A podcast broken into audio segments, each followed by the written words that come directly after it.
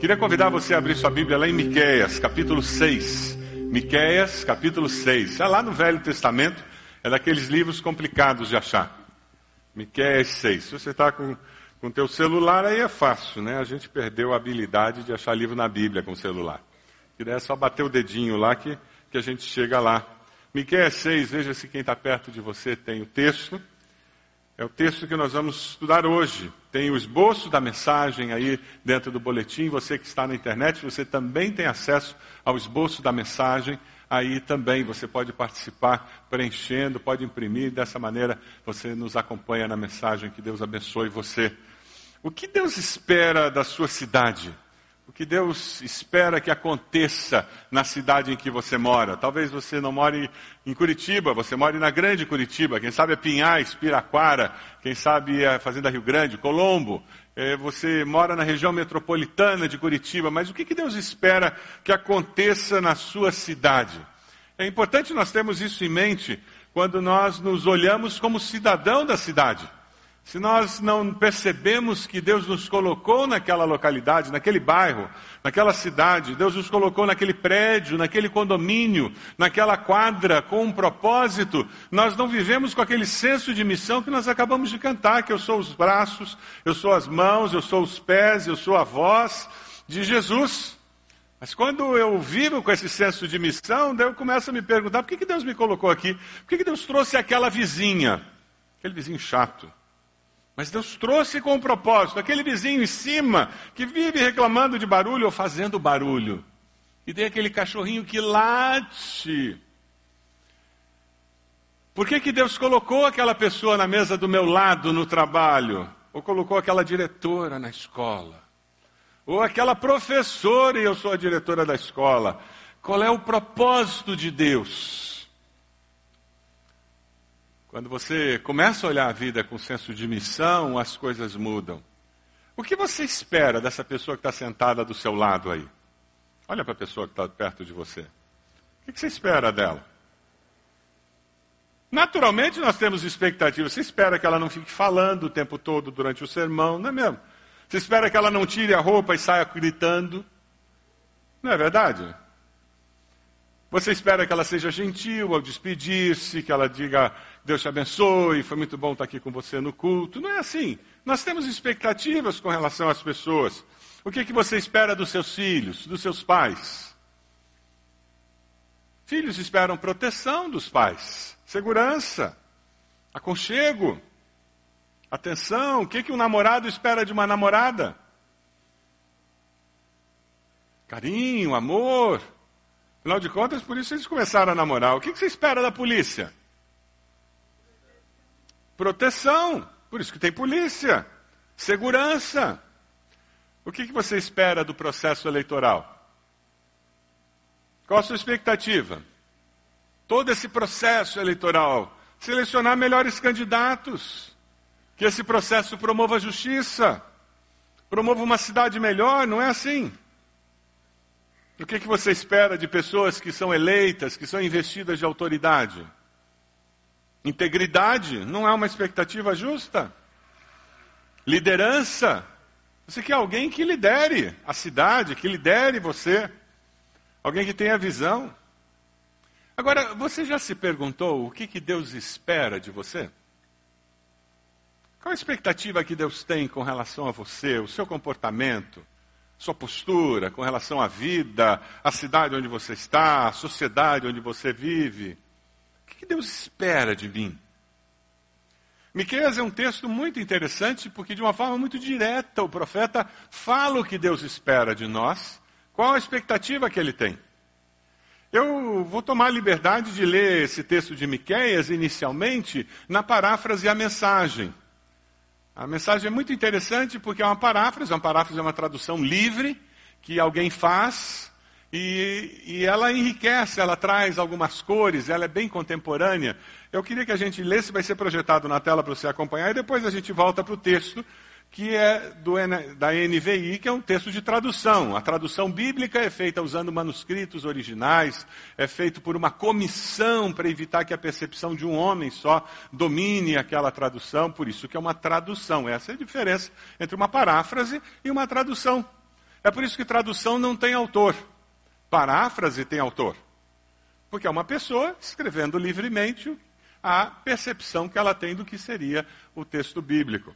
Na paráfrase a mensagem, você encontra esse texto dessa forma: Como posso ficar de pé diante do Eterno e mostrar o devido respeito ao Deus Altíssimo? Devo levar uma braçada de sacrifício e no topo um bezerro de um ano? Será que o Eterno se impressionaria com mil cordeiros ou com tonéis de azeite de oliva? Será que ele ficaria comovido se eu sacrificasse meu primeiro filho, meu bebê precioso, para cancelar meu pecado? Mas ele já deixou claro como devemos viver. O que fazer, o que ele procura em homens e mulheres. É muito simples. Façam o que é correto e justo ao próximo. Sejam compassivos e leais em seu amor. E não se levem tão a sério levem o eterno a sério. Atenção, o eterno está fazendo um pronunciamento à cidade. Se sabem o que é bom para vocês, tratem de ouvir. Ouçam todos vocês, o assunto é sério. Ele mostrou a você o que é bom e o que o Senhor exige. Esse texto nos fala sobre convicções e atitudes que têm que nortear a nossa vida. É um texto muito conhecido, eu gosto demais desse texto. E toda vez que eu penso em política, esse texto vem à minha mente. Toda vez que eu penso em minha postura, em minha posição diante da sociedade, esse texto vem à minha mente. Ele tem três partes. Duas têm a ver com o nosso relacionamento horizontal com o próximo, e uma parte é vinculada ao nosso relacionamento com Deus. Dê uma olhadinha ali no versículo 8, no comecinho dele, o texto nos fala que nós temos que buscar a Deus com um coração sincero. Porque o texto diz: pratique a justiça.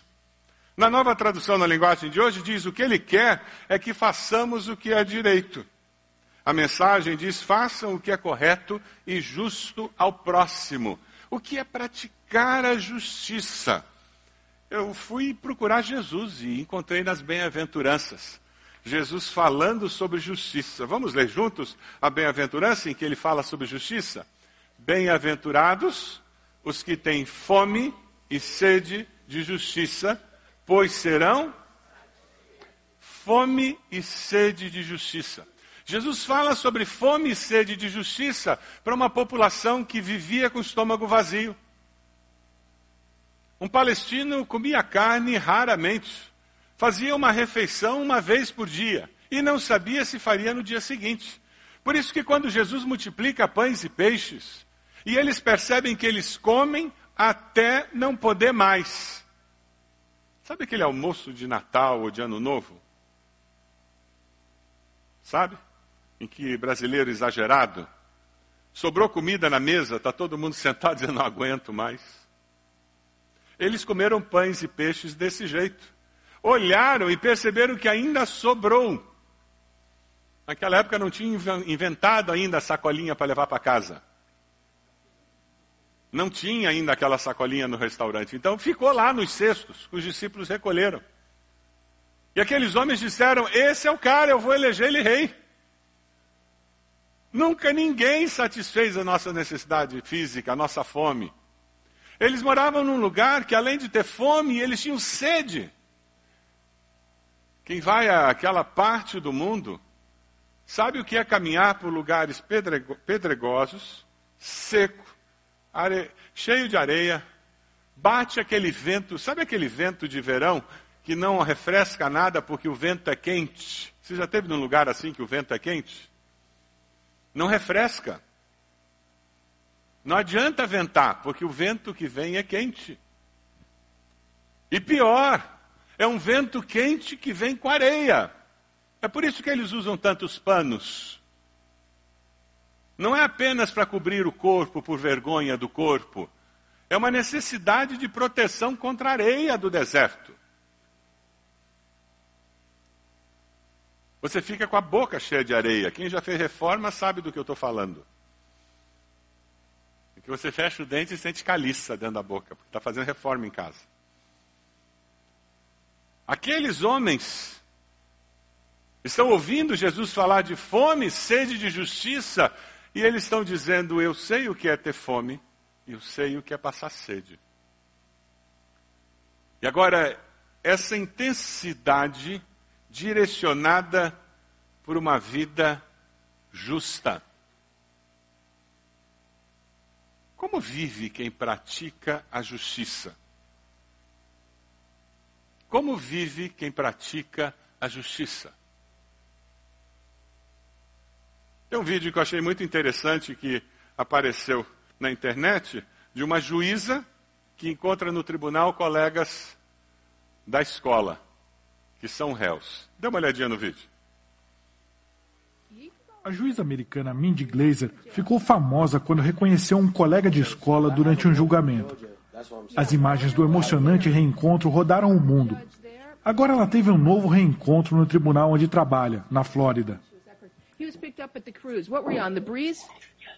Yes. Yeah, me too. Isn't that cool? Nice... Alon Glynn foi preso acusado de cometer fraude. Semanas antes, ele estava em um cruzeiro. A juíza também. Yeah, yeah. Oh, you didn't see me dancing? I was the one You were dancing. dancing. I was sitting upstairs in the shade. it was a fun time, huh? yes, You, but this you is in that, you this were is in crazy. that contest by the pool now, were you? Nah, I didn't see you. Yeah. Yeah, you were. I definitely was. I'm sorry you have to go through this, sir. Em junho, Glazer havia reconhecido Arthur Boff, que havia sido preso ao fugir da polícia após um furto. oh my goodness. Oh my goodness. I'm sorry to see you there. I always wondered what happened to you, sir. Ela e o réu costumavam jogar futebol juntos no ensino médio. This is the nicest kid in middle school. Oh my goodness. He was the best kid in middle school. I used to play football with him, of all the kids, and look what has happened. I'm so sorry. Oh my goodness. A vida é feita de escolhas. A vida é feita de escolhas. E nós vivemos as consequências das nossas escolhas. Aqueles dois jovens cresceram, um se tornou juiz, o outro se tornou réu. Essa é a diferença de viver uma vida justa ou não. Quem pratica a justiça é uma pessoa que vive uma religião autêntica, verdadeira. É alguém que tem a ajuda do Deus eterno para caminhar os caminhos retos, para fazer aquilo que é certo com a motivação certa, para viver uma vida de transformação pessoal e depois da sociedade ao seu redor. Miqueias 6, de 6 a 7, nos diz: Como eu poderia comparecer diante do Senhor, curvar-me perante o Deus exaltado? Deveria oferecer holocaustos, bezerros? Ficaria o Senhor satisfeito com milhares de carneiros, com 10 mil ribeiros de azeite? Devo oferecer meu filho mais velho por causa da minha transgressão? Deus não está atrás dessas coisas. Holocaustos, carneiros, cultos. Deus não está atrás disso nem mesmo da oferta do filho mais velho, que era um costume muito comum naqueles dias. O paradoxo da fé cristã é nós olharmos o Deus Todo-Poderoso, Criador dos céus e da terra, que se apresenta a nós como Pai Celeste, como o Pai Nosso que está nos céus. Com quem nós podemos ter um relacionamento pessoal, íntimo, e com uma segurança tremenda de que o fogo consumidor, que é Deus, ele nos acolhe nos braços e nos conforta como bom pastor. Para que você tenha essa experiência, é necessário que você conheça pessoalmente esse Deus e viva nos caminhos da justiça. Quando você pensa em eleições e um candidato, um dos elementos básicos é olhar o caráter do candidato. Não é verdade que nós já desistimos há muito tempo de tentar entender e conhecer o caráter dos nossos candidatos? E ficamos com medo de desperdiçar nosso voto. Já ouviu isso? Aí nós votamos em alguém que é desconhecido, alguém que tem caráter duvidoso, que já foi processado em 300 lugares, 300 vezes, porque ele tem chance de ganhar, porque nós queremos votar num candidato que ganhou a eleição. E com isso nós passamos uma mensagem para a sociedade que aquele candidato é que tem valor. E candidatos que têm um caráter ilibado continuam sendo desprezados por nós. Faça um trabalhinho de casa. Esforce-se para conhecer o caráter e buscar informações do caráter dos candidatos em quem você vai votar. Mesmo que você seja o único a dar voto para ele ou para ela, não importa. Pelo menos você foi coerente com você mesmo. Porque coerência é uma das características de quem caminha com Deus. Se você der uma olhadinha no versículo 8, de novo, que nós estamos estudando, o texto que aparece aí é ame a fidelidade na nova versão internacional. Na, na linguagem de hoje diz amemos aos outros com dedicação.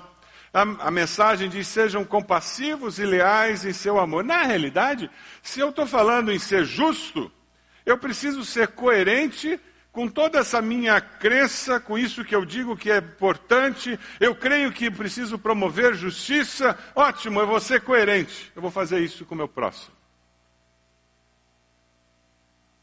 Você quer encontrar um bom candidato? Fantástico. Encontre alguém em que o que ele fala combina com o que ele faz. É só isso. Você conhece um candidato que vive mudando de partido, vive mudando de conchavo, vive mudando de acordo? E daí ele diz: não, mas é assim que se faz política, é assim que se faz política da forma errada.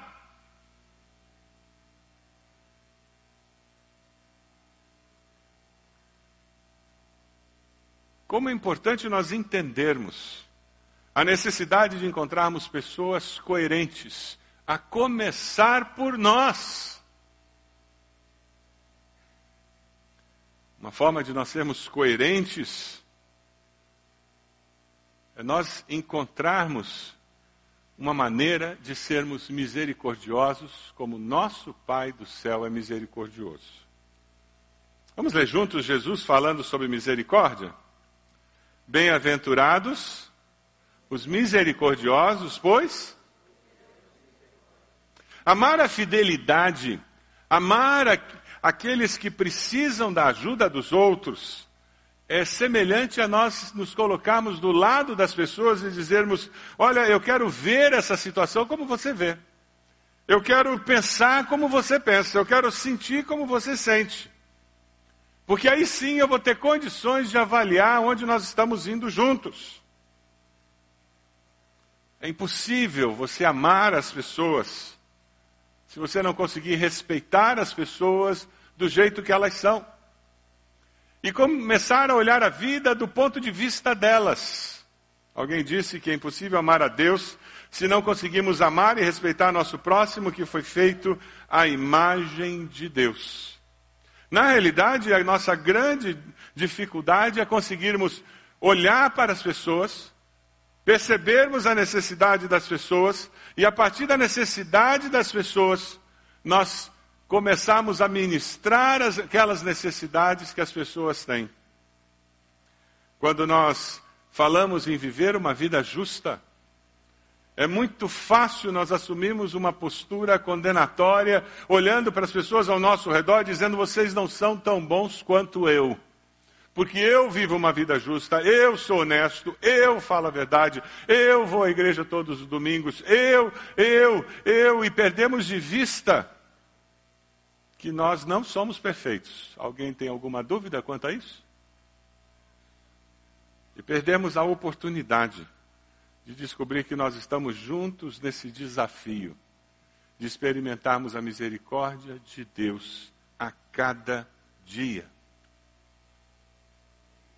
Quando nós buscamos viver uma vida coerente e nós nos permitimos viver assim, nós começamos a descobrir o que 1 João 4, 19 e 21 está passando para nós. Vamos ler juntos esse texto? Nós amamos porque Ele nos amou primeiro. Está para aparecer na tela? 1 João 4, 19 e 21? Obrigado. Nós amamos porque ele nos amou primeiro.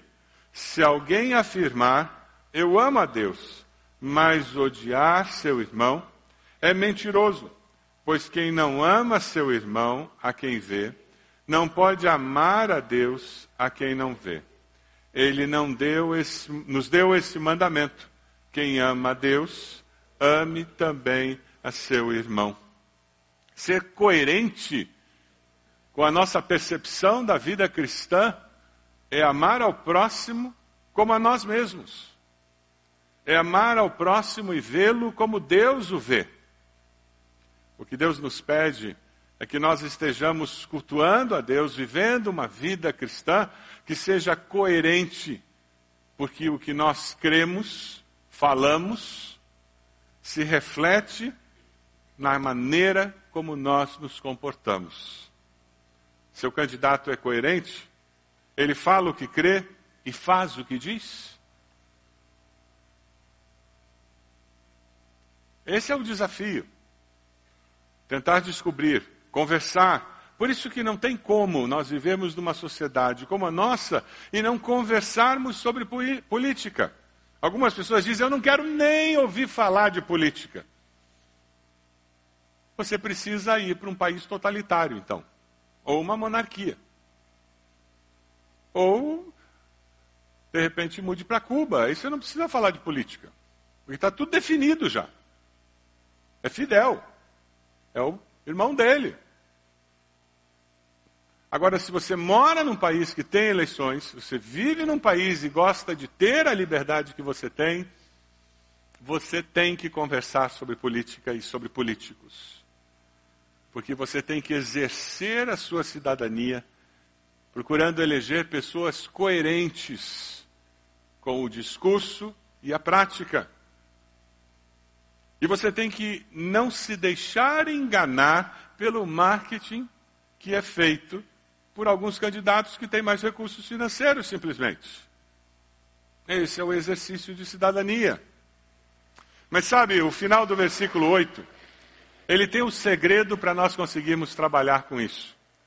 O final do versículo 8, ele trabalha com a dimensão vertical.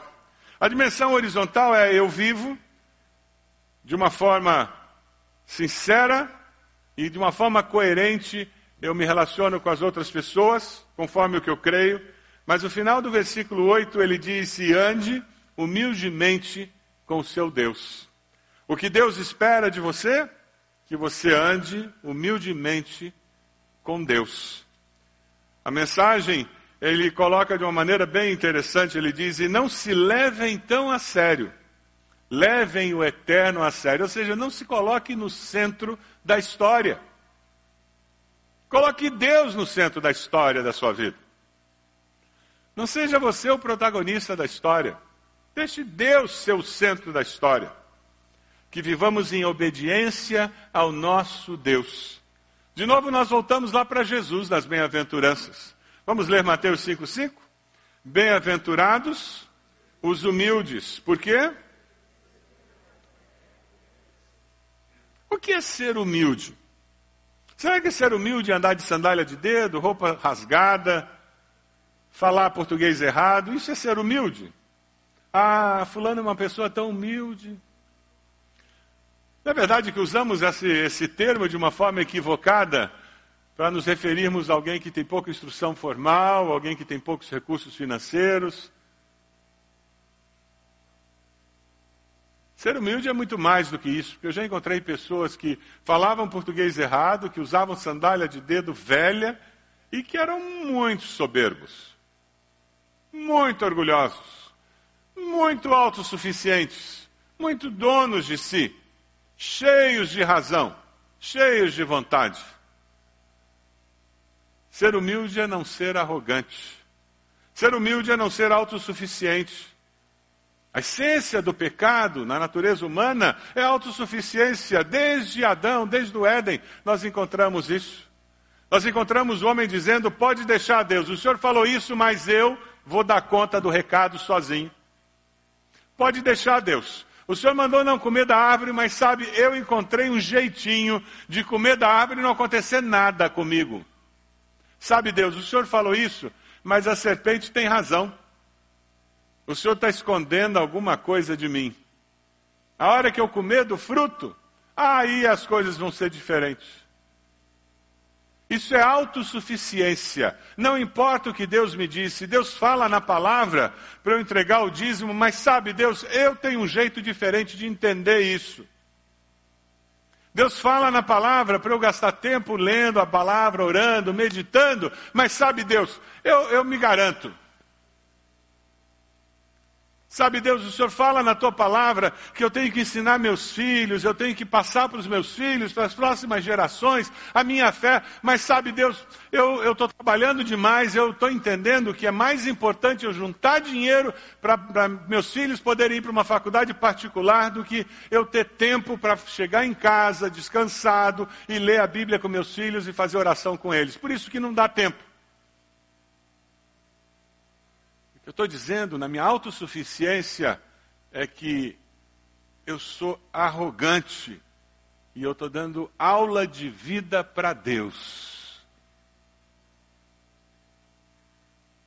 Eu estou ensinando a Deus como o ser humano tem que viver. Alguém que livrou-se totalmente da sua justiça própria, autossuficiência e colocou sua confiança em Deus ele descobriu que Deus espera, que coisas, fama e glória humana não significam nada e que Deus significa tudo. Amém? Como você tem vivido? De uma forma autossuficiente? Eu me viro, eu dou conta do recado? Muitos anos atrás eu vi uma história de um menino que eu, eu gosto muito dela. O o pai pediu na mesa para o menino fazer oração, a família deu as mãos, ele abaixou a cabeça e disse: Papai do céu, muito obrigado pela comida, pelo bife, pelo feijão, pelo arroz. Abençoa a minha irmãzinha, abençoa o papai, a mamãe. Para mim não precisa não que eu me viro sozinho. Amém. Pequenininho e autossuficiente, porque ele dava conta do recado. O que Deus espera de você é que você aproveite as oportunidades que a vida lhe dá, que Deus lhe dá, para buscar a Deus. Porque Deus busca você. Romanos 5,8 nos diz: Mas Deus demonstra seu amor por nós em que Cristo morreu por nós, sendo nós ainda pecadores, morreu em nosso favor quando ainda éramos pecadores. Deus toma iniciativa nesse relacionamento e Ele espera agora a nossa resposta. Miqueias termina o texto dizendo: A voz do Senhor está clamando a cidade. É um alerta antes que o pior aconteça. É um alerta. Antes que o pior aconteça para o nosso país, para a nossa cidade, para a sua família, para você espiritualmente. Isaías tem uma palavra que serve de alerta para todos nós. Vamos ler juntos? Lavem-se, limpem-se, removam suas más obras para longe da minha vista. Parem de fazer o mal. Aprendam a fazer o bem. Busquem a justiça. Acabem com a opressão. Lutem pelos direitos do órfão. Defendam a causa da viúva Venham, vamos refletir juntos, diz o Senhor. Embora os seus pecados sejam vermelhos como escarlate, eles se tornarão brancos como a neve. Embora sejam rubros como púrpura, como a lã se tornarão. Se vocês estiverem dispostos a obedecer, comerão os melhores frutos desta terra. Mas se resistirem, e se rebelarem, serão devorados pela espada, pois o Senhor é quem fala. Palavra do Senhor. Você deseja agradar a Deus com a sua vida? Pratique a justiça. Você deseja agradar a Deus com a sua vida? Ame a misericórdia. Você deseja agradar a Deus com a sua vida? Ande humildemente com o seu Deus. Você pode abaixar sua cabeça? Momento de consagração ao Senhor. Quem sabe você está aqui hoje e nunca tomou uma decisão ao lado de Jesus. Você nunca confessou Jesus como Senhor e Salvador. E você reconhece que Deus está buscando você. Você reconhece que precisa se arrepender dos seus pecados. Reconhecer que Jesus morreu naquela cruz no seu lugar, para ser Senhor e Salvador da sua vida. Nesse momento eu quero desafiá-lo, desafiá-la a confessar Jesus como Senhor e Salvador.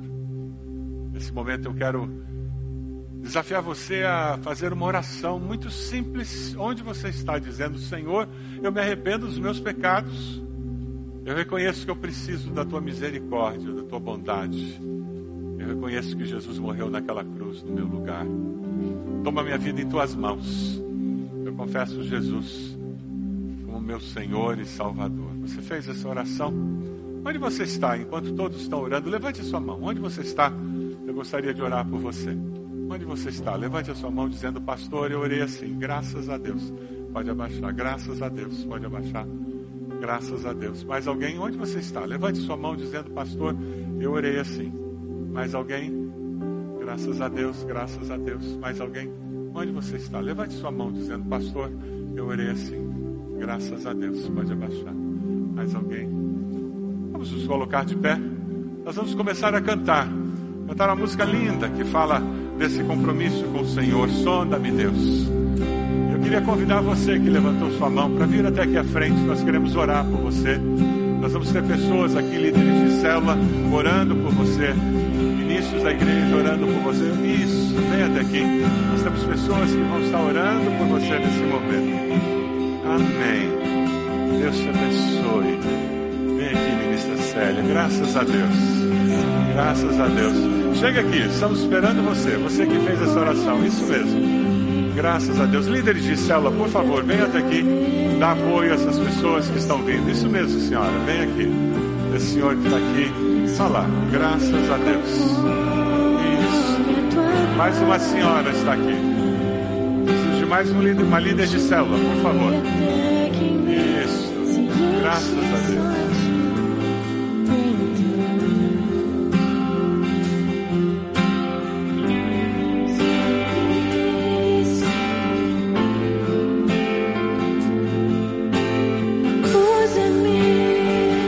Como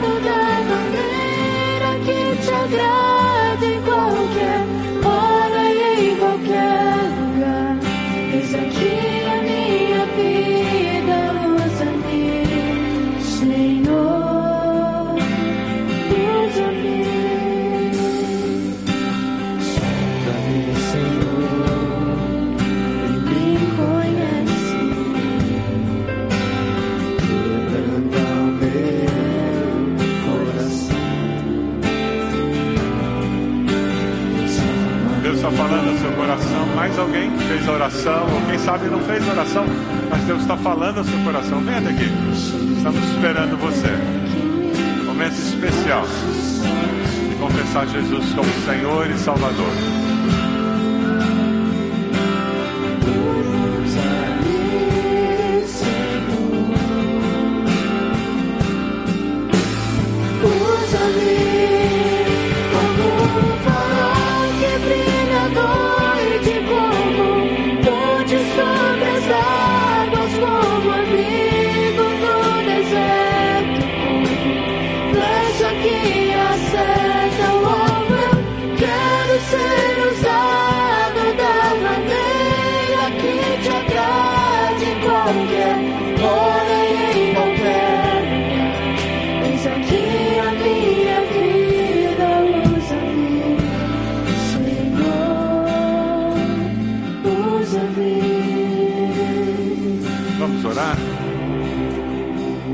Deus amado, nós te damos graças, te louvamos.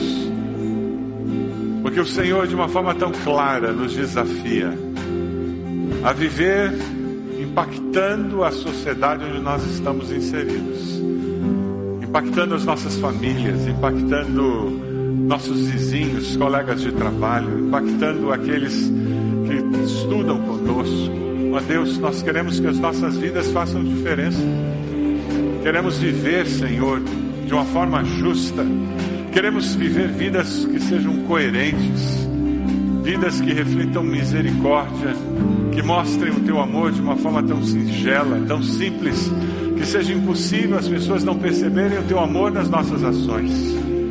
Oramos, Senhor, pedindo que o nosso caminhar com humildade na tua presença leve o teu amor para aqueles que ainda não te conhecem.